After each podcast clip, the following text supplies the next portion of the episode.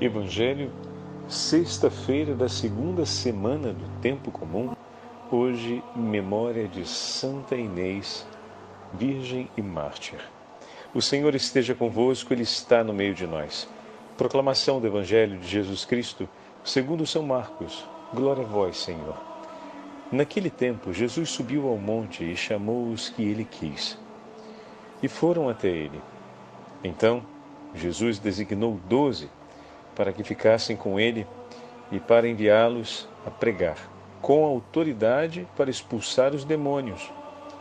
Designou, pois, os doze: Simão, a quem deu o nome de Pedro, Tiago e João, filhos de Zebedeu, aos quais deu o nome de Boanerges, que quer dizer filhos do trovão, André, Filipe, Bartolomeu, Mateus, Tomé, Tiago, filho de Alfeu, Tadeu, Simão, o cananeu, e Judas Iscariotes, aquele que depois o traiu.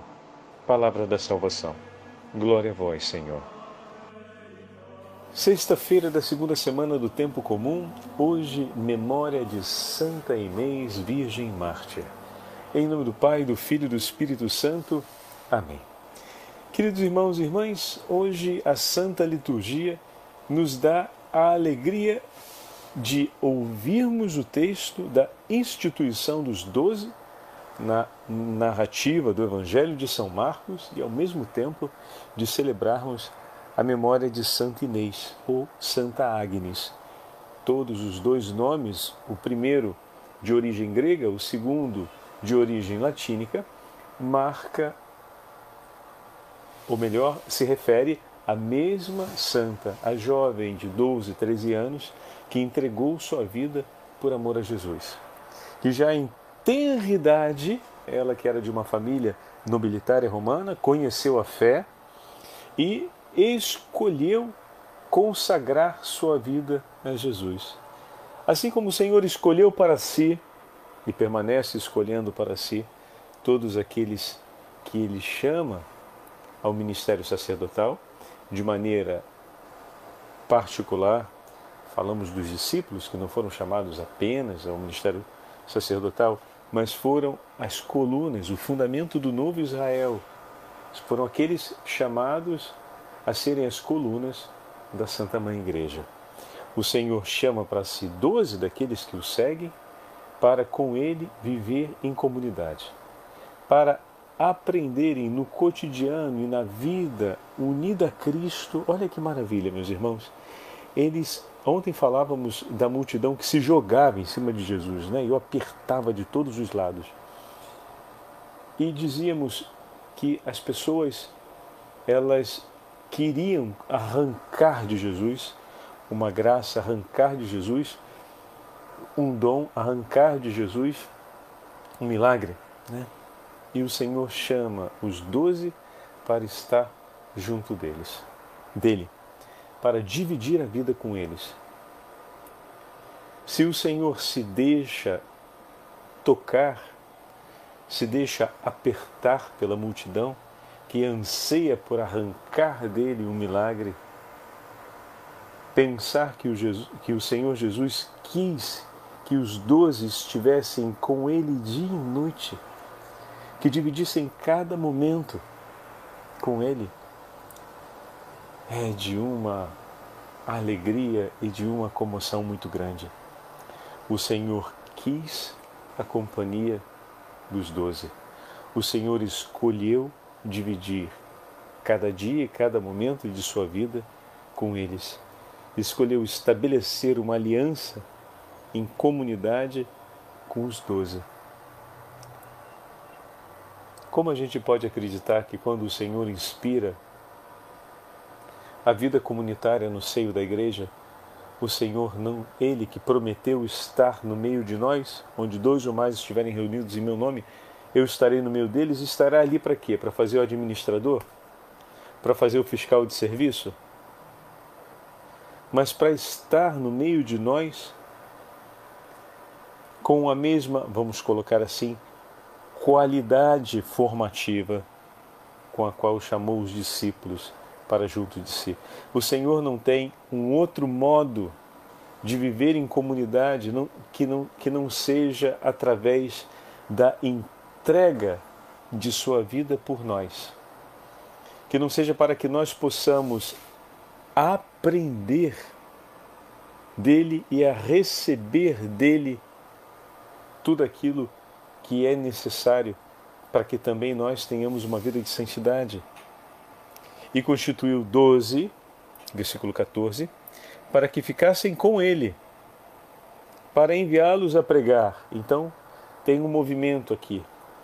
Ele escolhe para ficar com eles, o envio para pegar, a pregar, ou seja, existe uma finalidade que é o envio, a pregação, mas essa finalidade se cumpre depois do ficar com, depois do estar junto.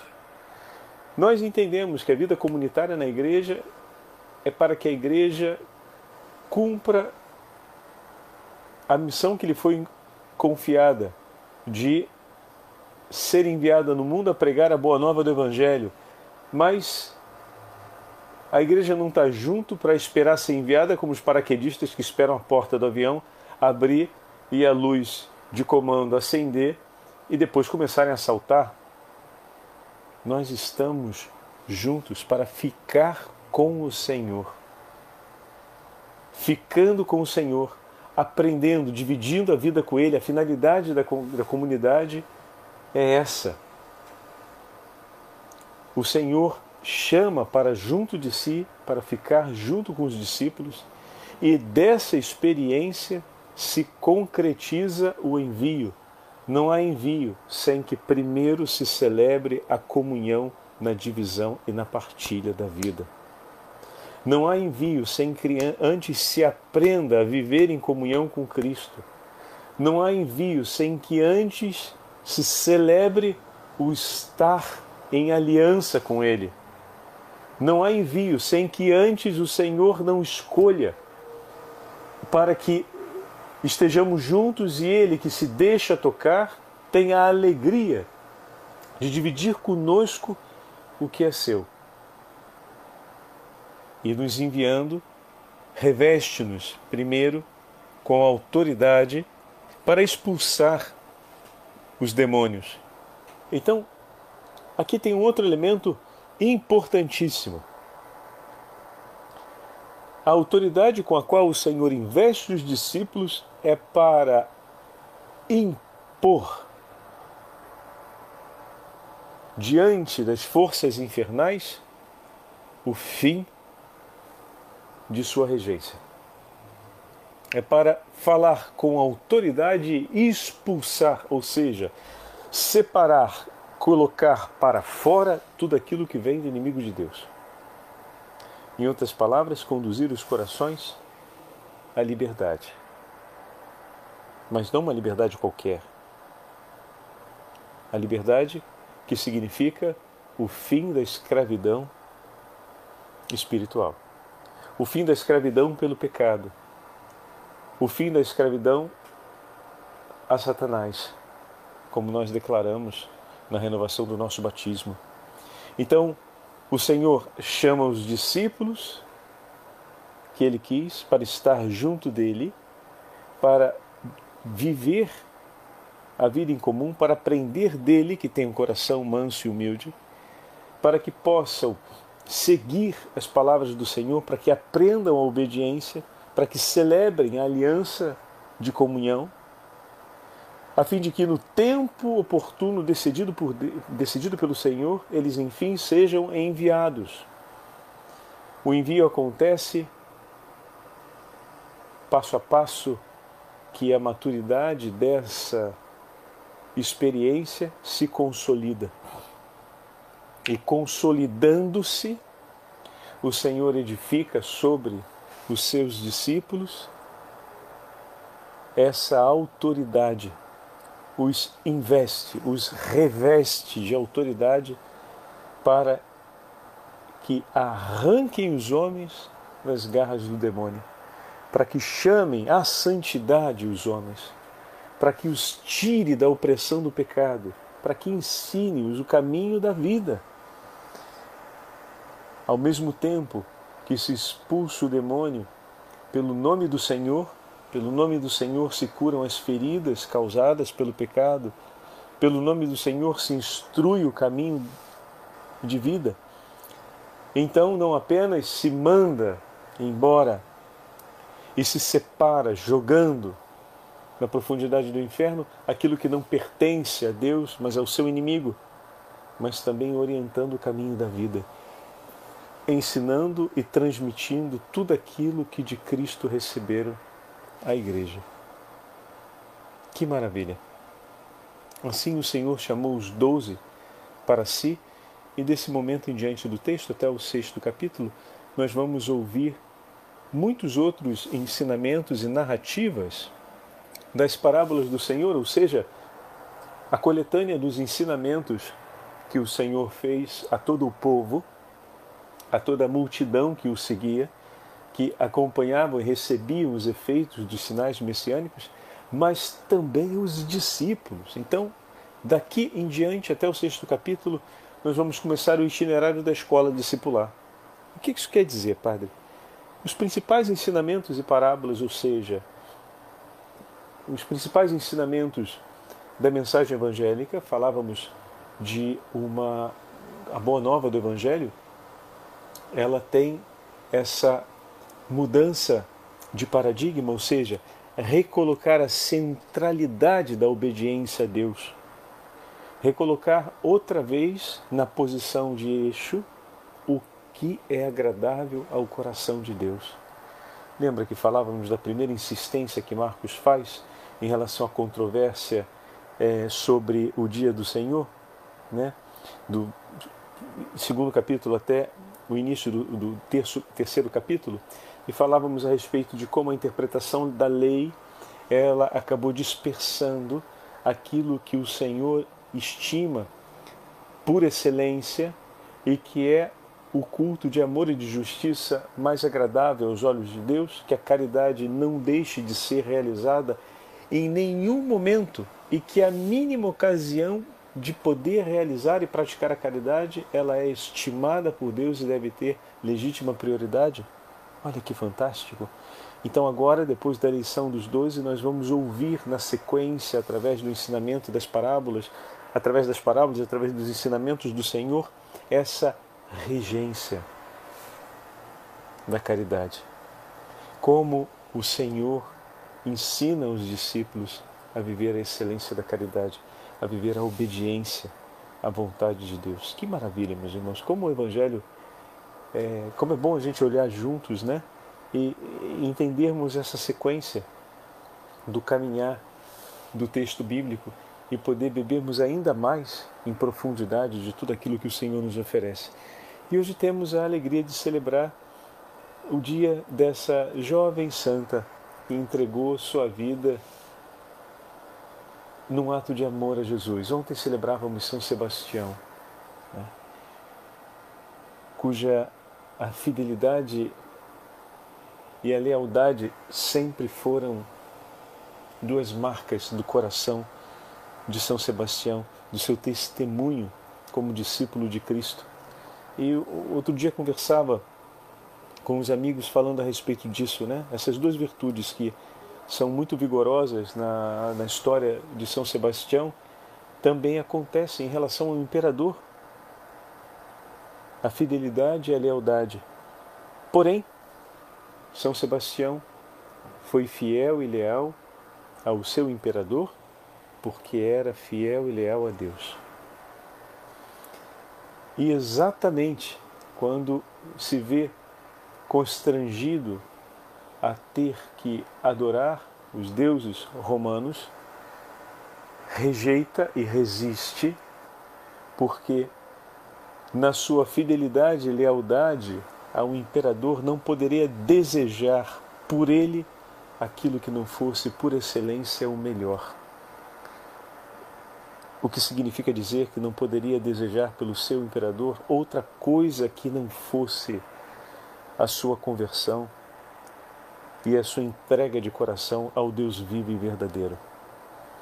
E ao manter a sua lealdade a Deus e a sua fidelidade a Deus, obviamente não vem compreendido por aqueles que não amavam a Deus Mas se você quer oferecer o melhor possível pelas pessoas que você ama, seja um homem fiel e leal aos ensinamentos do Senhor. Seja uma mulher fiel e leal à voz do teu Senhor.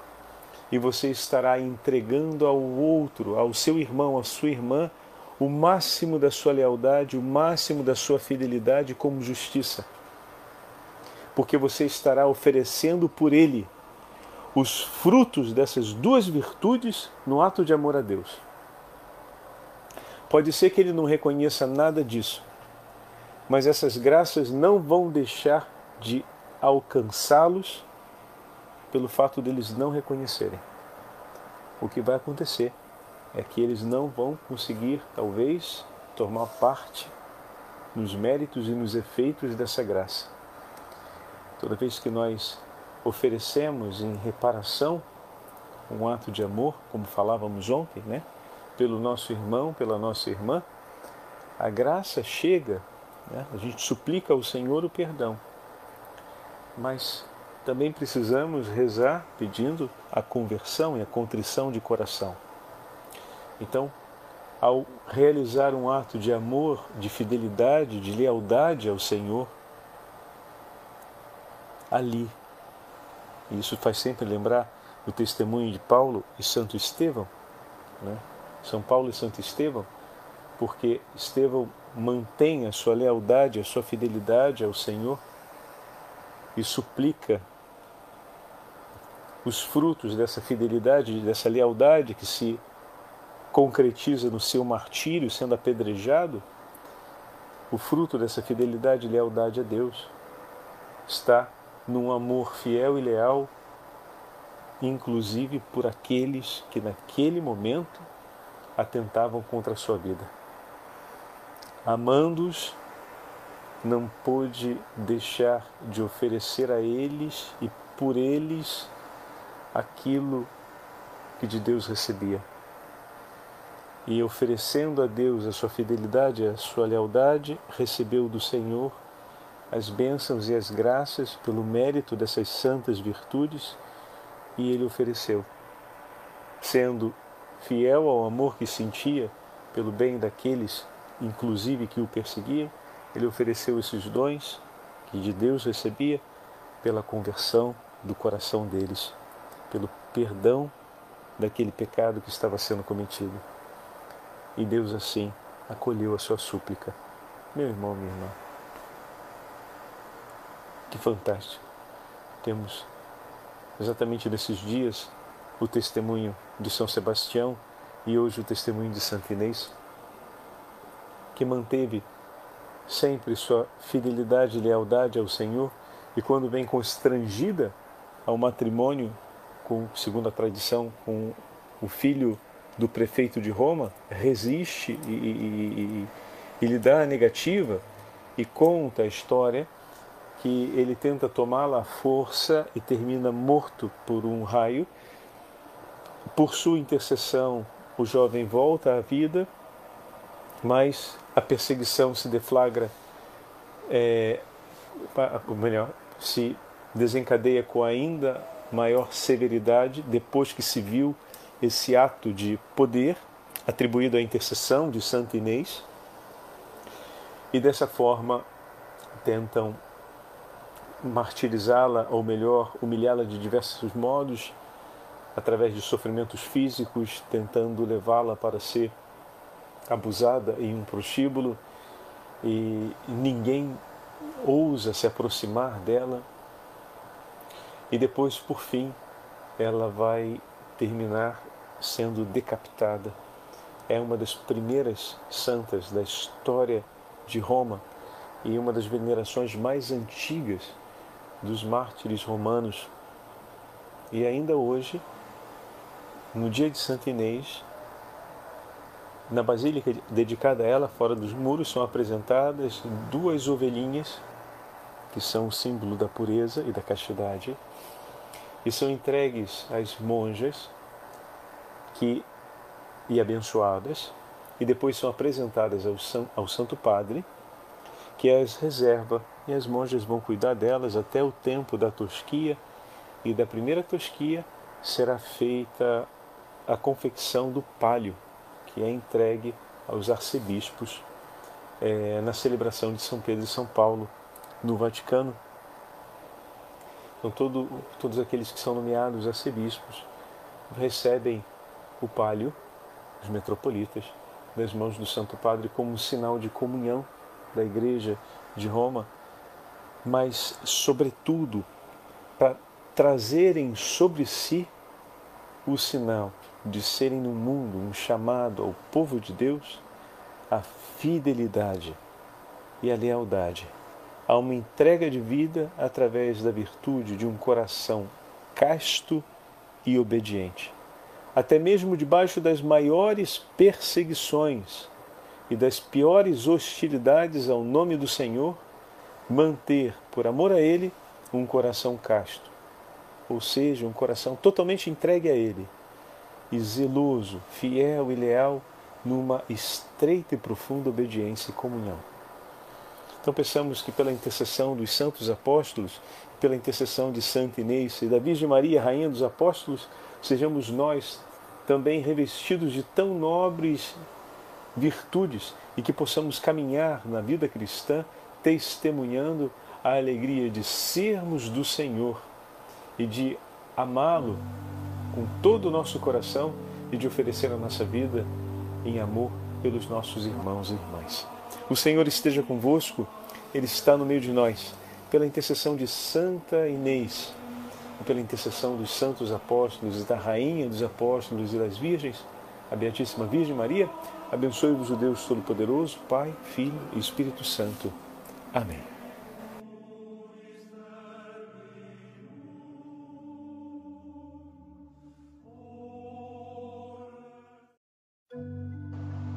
Evangelho, sexta-feira da segunda semana do Tempo Comum, hoje, memória de Santa Inês, Virgem e Mártir.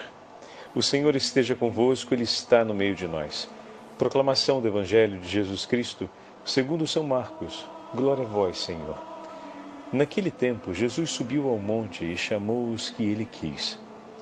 E foram até ele.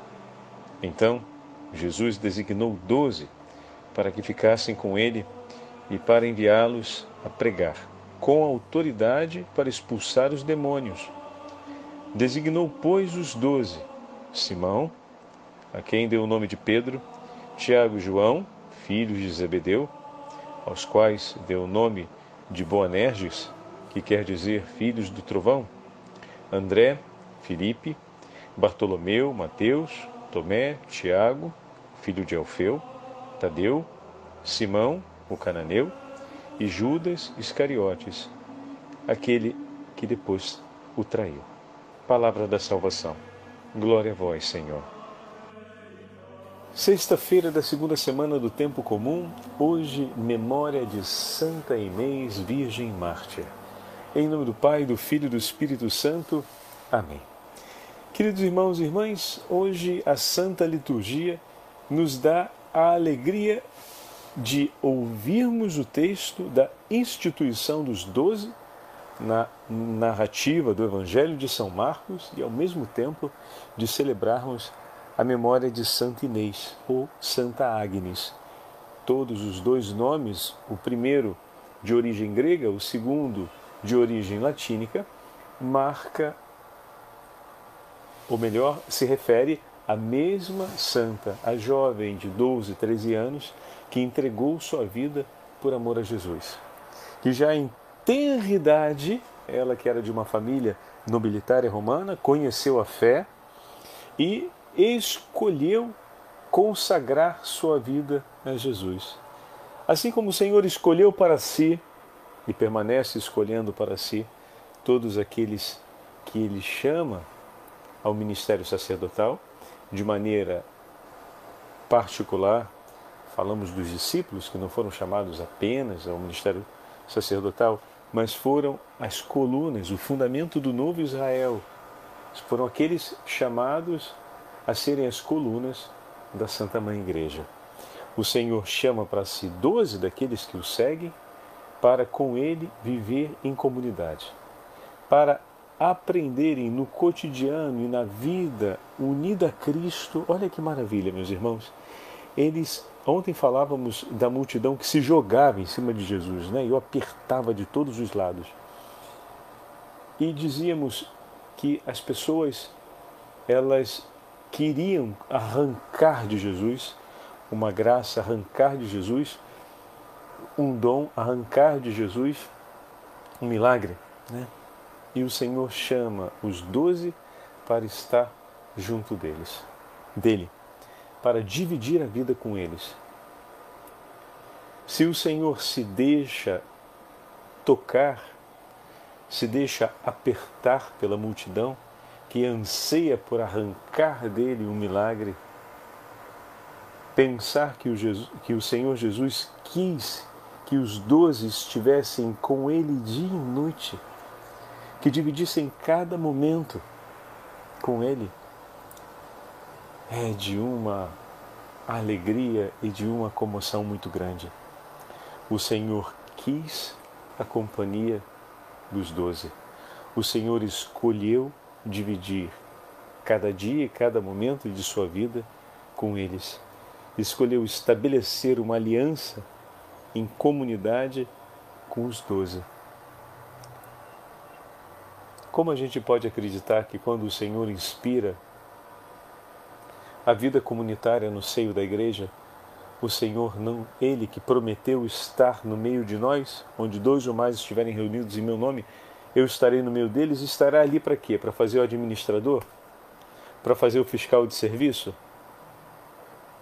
Mas para estar no meio de nós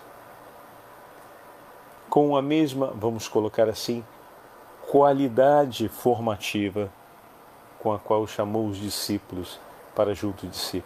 O Senhor não tem um outro modo de viver em comunidade não, que, não, que não seja através da entrega de sua vida por nós. Que não seja para que nós possamos aprender dele e a receber dele tudo aquilo que é necessário para que também nós tenhamos uma vida de santidade. E constituiu doze, versículo 14, para que ficassem com ele, para enviá-los a pregar. Então, tem um movimento aqui. Ele escolhe para ficar com eles, o envio para pegar, a pregar, ou seja, existe uma finalidade que é o envio, a pregação, mas essa finalidade se cumpre depois do ficar com, depois do estar junto. Nós entendemos que a vida comunitária na igreja é para que a igreja cumpra a missão que lhe foi confiada de ser enviada no mundo a pregar a boa nova do Evangelho. Mas a igreja não está junto para esperar ser enviada como os paraquedistas que esperam a porta do avião abrir e a luz de comando acender e depois começarem a saltar, nós estamos juntos para ficar com o Senhor. Ficando com o Senhor, aprendendo, dividindo a vida com Ele, a finalidade da, da comunidade é essa. O Senhor chama para junto de si, para ficar junto com os discípulos, e dessa experiência se concretiza o envio. Não há envio sem que primeiro se celebre a comunhão na divisão e na partilha da vida. Não há envio sem que antes se aprenda a viver em comunhão com Cristo. Não há envio sem que antes se celebre o estar em aliança com Ele. Não há envio sem que antes o Senhor não escolha para que estejamos juntos e Ele que se deixa tocar tenha a alegria de dividir conosco o que é seu. E nos enviando, reveste-nos primeiro com autoridade para expulsar os demônios. Então, aqui tem um outro elemento importantíssimo. A autoridade com a qual o Senhor investe os discípulos é para impor diante das forças infernais o fim de sua regência. É para falar com autoridade e expulsar, ou seja, separar, colocar para fora tudo aquilo que vem do inimigo de Deus.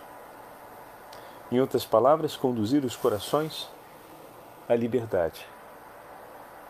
Mas não uma liberdade qualquer. A liberdade que significa o fim da escravidão espiritual. O fim da escravidão pelo pecado.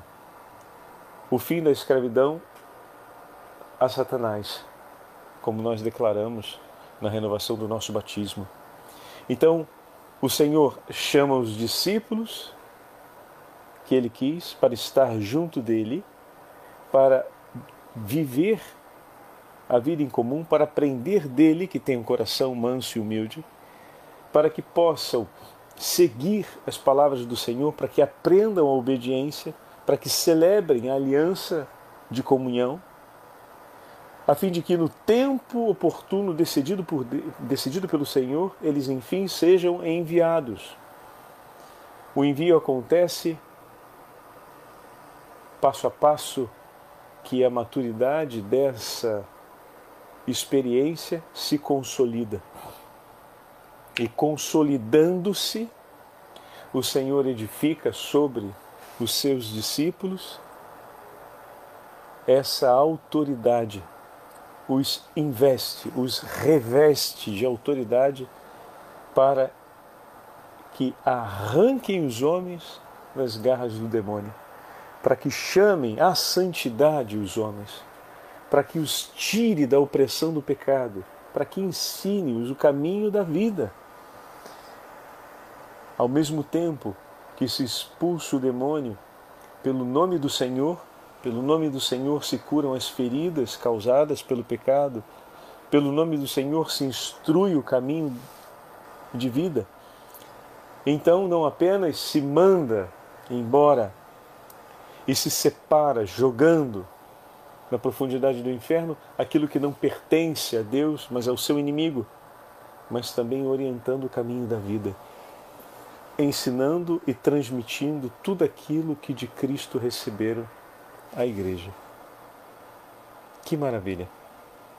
Assim o Senhor chamou os doze para si, e desse momento em diante do texto, até o sexto capítulo, nós vamos ouvir muitos outros ensinamentos e narrativas das parábolas do Senhor, ou seja, a coletânea dos ensinamentos que o Senhor fez a todo o povo a toda a multidão que o seguia, que acompanhavam e recebiam os efeitos dos sinais messiânicos, mas também os discípulos. Então, daqui em diante, até o sexto capítulo, nós vamos começar o itinerário da escola discipular. O que isso quer dizer, Padre?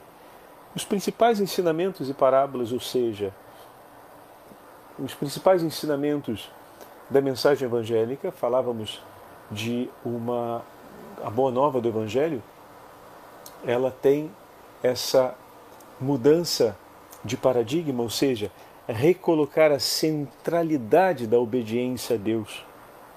Recolocar outra vez na posição de eixo o que é agradável ao coração de Deus. Lembra que falávamos da primeira insistência que Marcos faz em relação à controvérsia é, sobre o dia do Senhor, né?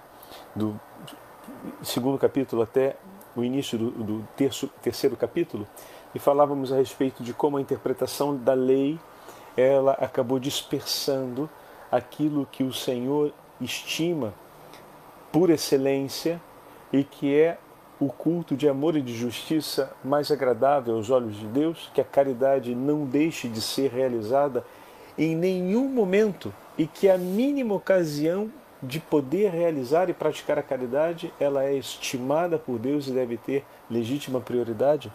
Olha que fantástico! Então, agora, depois da eleição dos doze, nós vamos ouvir na sequência, através do ensinamento das parábolas, através das parábolas, através dos ensinamentos do Senhor, essa regência da caridade. Como o Senhor ensina os discípulos a viver a excelência da caridade a viver a obediência a vontade de Deus. Que maravilha, meus irmãos, como o Evangelho, é, como é bom a gente olhar juntos, né? E, entendermos essa sequência do caminhar do texto bíblico e poder bebermos ainda mais em profundidade de tudo aquilo que o Senhor nos oferece.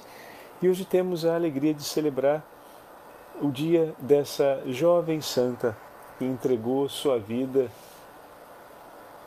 num ato de amor a Jesus. Ontem celebrávamos São Sebastião, né?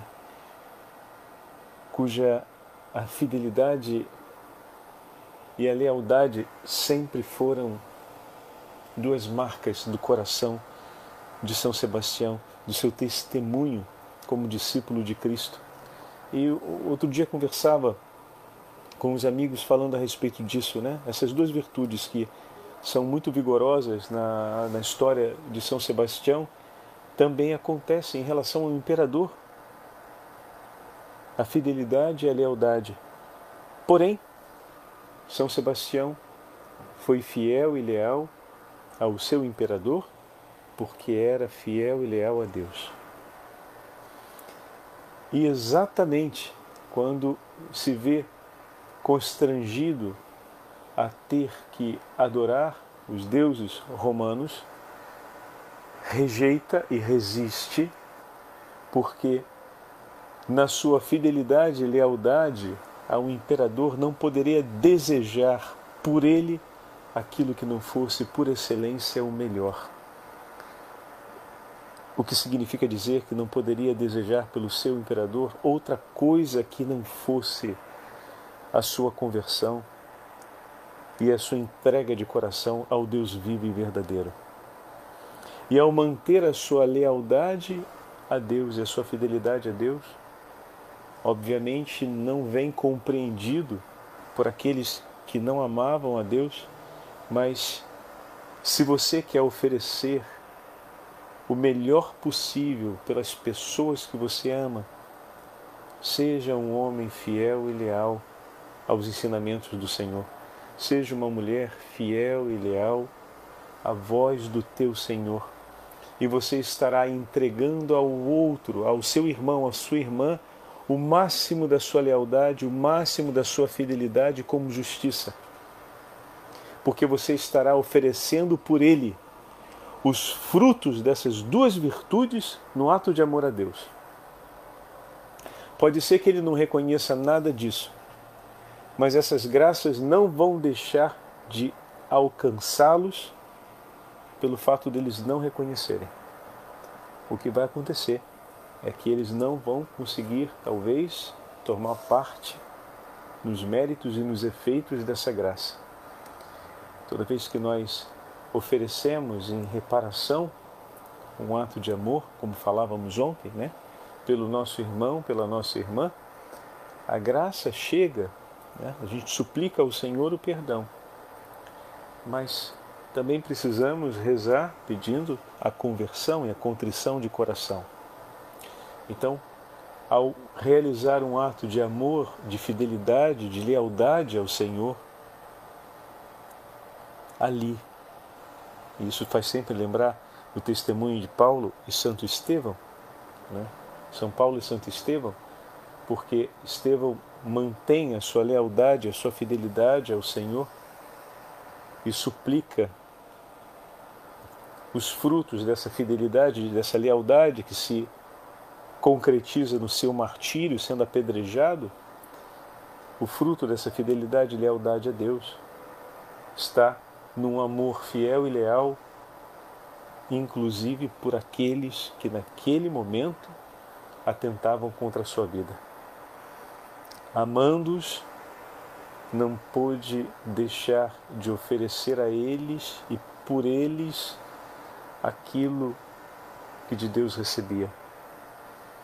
E oferecendo a Deus a sua fidelidade, a sua lealdade, recebeu do Senhor as bênçãos e as graças pelo mérito dessas santas virtudes e ele ofereceu, sendo fiel ao amor que sentia pelo bem daqueles inclusive que o perseguiam, ele ofereceu esses dons que de Deus recebia pela conversão do coração deles, pelo perdão daquele pecado que estava sendo cometido.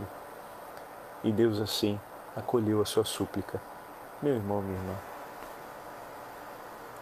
Que fantástico. Temos exatamente nesses dias o testemunho de São Sebastião e hoje o testemunho de Santa Inês, que manteve sempre sua fidelidade e lealdade ao Senhor e quando vem constrangida ao matrimônio com, segundo a tradição, com o filho do prefeito de Roma, resiste e, e, e, e lhe dá a negativa e conta a história que ele tenta tomá-la à força e termina morto por um raio. Por sua intercessão, o jovem volta à vida, mas a perseguição se deflagra, é, ou melhor, se desencadeia com ainda maior severidade depois que se viu esse ato de poder atribuído à intercessão de Santa Inês e dessa forma tentam martirizá-la, ou melhor, humilhá-la de diversos modos, através de sofrimentos físicos, tentando levá-la para ser abusada em um prostíbulo e ninguém ousa se aproximar dela. E depois, por fim, ela vai terminar sendo decapitada. É uma das primeiras santas da história de Roma e uma das venerações mais antigas dos mártires romanos. E ainda hoje, no dia de Santa Inês, na basílica dedicada a ela, fora dos muros, são apresentadas duas ovelhinhas, que são o símbolo da pureza e da castidade, e são entregues às monjas que e abençoadas, e depois são apresentadas ao, ao Santo Padre, que as reserva e as monjas vão cuidar delas até o tempo da tosquia e da primeira tosquia será feita a confecção do palio, que é entregue aos arcebispos é, na celebração de São Pedro e São Paulo no Vaticano. Então todo, todos aqueles que são nomeados arcebispos recebem o palio, os metropolitas, das mãos do Santo Padre como sinal de comunhão da Igreja de Roma, mas, sobretudo, para trazerem sobre si o sinal de serem no mundo um chamado ao povo de Deus, a fidelidade e a lealdade, a uma entrega de vida através da virtude de um coração casto e obediente. Até mesmo debaixo das maiores perseguições e das piores hostilidades ao nome do Senhor, manter, por amor a Ele, um coração casto, ou seja, um coração totalmente entregue a Ele, e zeloso, fiel e leal numa estreita e profunda obediência e comunhão.